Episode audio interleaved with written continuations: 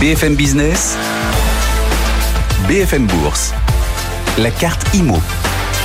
Chaque jour, on parle d'immobilier, mais l'immobilier, c'est aussi de la bourse, et la bourse, c'est aussi de l'immobilier. On peut investir dans l'immobilier à travers la bourse, bien sûr. Gaël Thomas vient de nous rejoindre. Bonjour Gaël. Bonjour Guillaume. Rédacteur en chef de Business Imo. D'ailleurs, ça tombe bien, les foncières cotées en bourse ont présenté, la plupart d'entre elles, leurs résultats 2022. Aujourd'hui, on a Nexity, c'est pas terrible, hein. moins 8% le titre Nexity à l'instant, Gaël. Tout à fait. Alors, c'est pas tout à fait une foncière, c'est plus un, un, Oui. un- un promoteur. Et ce qu'on avez raison, fonctionne, en fait, c'est ouais. c'est euh, bah, l'absence de construction et les difficultés de, de développer du logement. Mais qu'est-ce qu'on peut retenir des, des, des résultats 2022 des, des foncières cotées, spécifiquement des SIC, des sociétés d'investissement immobilier cotées? Bah, Les bonnes nouvelles, c'est que les loyers sont rentrés. Euh, les loyers sont en, en progression. Les revenus locatifs euh, euh, sont tous à la hausse. Alors, de manière très très spectaculaire pour euh, tous ceux qui sont euh, adossés à de l'hôtellerie. Je prends par exemple Covivio et sa branche hôtel, c'est plus 64% de revenus locatifs en 2022 par rapport à- à 2021. Et même si on regarde le résultat net mur et fond, c'est plus 477%. Donc il y a une espèce de retour et de revanche de, l'hôtellerie. C'est la fin des confinements, donc tout le monde euh, est, reparti. Si on regarde au niveau euh, euh, des, commerces, bah, on voit un, rebond des loyers et des revenus locatifs qui se confirment. Euh, Unibail a communiqué sur plus 25% de loyers sur l'Europe continentale. C'est un peu plus compliqué aux États-Unis et en Grande-Bretagne. Plus 17% pour Clépierre, euh, plus 8% sur patrimoine et commerce. C'est une petite foncière du groupe Duval qui est spécialisée sur les retail parks. Les retail parks, c'était la classe d'actifs qui avait été la plus résistante euh, euh, pendant, le, pendant la crise du, Covid. Et puis le rebond, il est un peu plus contrasté sur les bureaux. C'est grosso modo entre euh, plus 2,6 pour ICAD sur sa foncière tertiaire jusqu'à plus 5,3 pour les bureaux France de Covivio, plus 4,6 pour, pour Gessina avec des disparités de marché, puisque euh, Gessina bénéficie notamment d'un patrimoine euh, fortement orienté sur Paris QCA. Paris QCA, on touche un record. Quartier central des affaires. Excusez-moi. Huitième quartier arrondissement central des essentiellement, affaires, ouais. Oui, Euh, il y a un tout petit bout du 16e, mais c'est ça. On est quand même dans l'hypercentre de Paris et on touche des loyers records, euh, 1000 euros du, du, du mètre. Ils ont communiqué sur le, le euh, 3 euh, avenue de l'Opéra ou place de l'Opéra. Euh, ça, c'est PAI Partner, je crois, d'après nos informations, qui va prendre ça. 1000 euros du mètre sur le 44 Champs-Élysées. Très bel immeuble hein, que j'ai visité.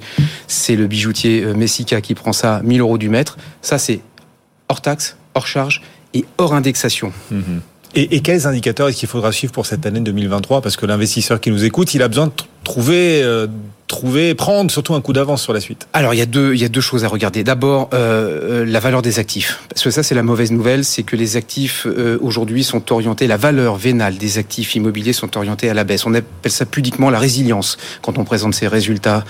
Euh, c'est assez joli et on n'a pas pris de repricing. Donc grosso modo, on est entre moins 2,7 pour Unibail sur euh, sur ces actifs de commerce et moins 1% ou moins 2% sur, sur les autres foncières. Donc on voit bien qu'on est encore sur... Euh, on roche pas l'os là, on est, on est vraiment euh, sur, sur le, le, le début du, du repricing. Il n'est pas fait en France, il commence à être fait en Grande-Bretagne et il a été beaucoup plus important euh, aux États-Unis. Et on se dit qu'il sera aussi important ici en France que dans d'autres pays, parce qu'on voit, c'est vrai, des Il va arriver, pricing il- puissants parfois. Il va arriver, je pense qu'il sera moins puissant parce que euh, la, la France est un marché beaucoup moins volatile, mais il va arriver. Et le deuxième facteur à, à suivre pour les foncières cotées, c'est l'endettement. Euh, grosso modo, le coût de l'argent, euh, bah, ça redevient payant. Euh, on a vécu pendant une bonne dizaine d'années avec de l'argent gratuit, c'était très bien, on pouvait profiter de l'effet de levier de la dette. Maintenant, c'est fini. Il y a un objectif de place qui est toujours d'avoir des ratios LTV, donc loan to value, euh, montant de l'endettement sur la valeur des actifs en deçà de 40%. Grosso modo, c'est un petit peu ça euh, la norme. Tout le monde y est quasiment, pas tout à fait Unibail qui est à, à, à 41,2, donc faut surveiller ça. Il y a deux solutions pour euh, gérer le problème de la dette. Soit on procrastine gentiment, on repousse, on allonge la maturité, comme on dit euh, dans, la finance, donc on remet le problème un peu plus tard et on refinance. Soit on vend. Euh, on vend des actifs euh, pour rembourser.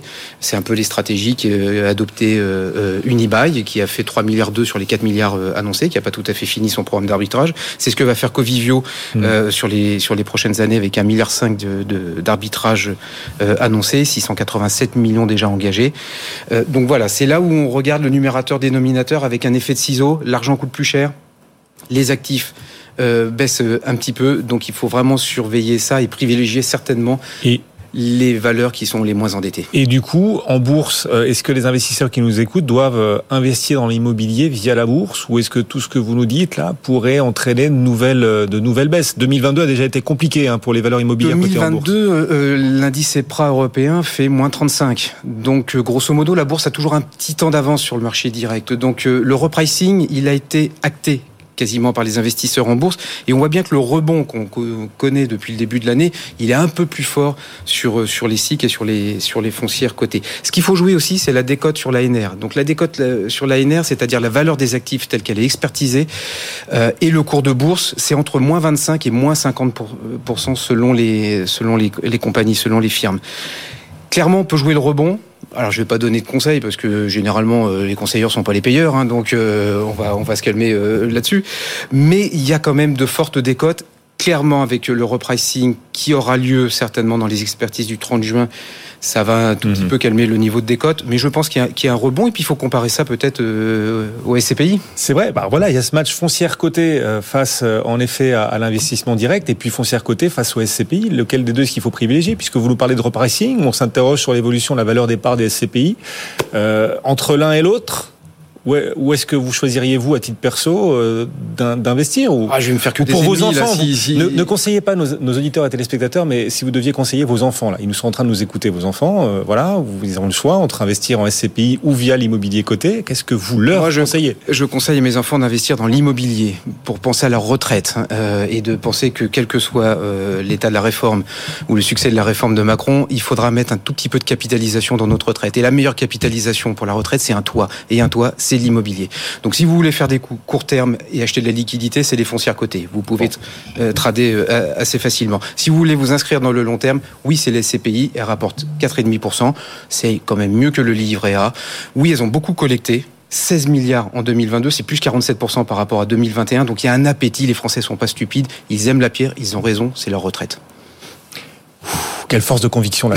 Dès, qu'on parle de vos enfants, Gaël, voilà, ça y est, c'est parti. Ah oui, mais ça, désolé. Merci d'être passé. Merci Salut Gaël.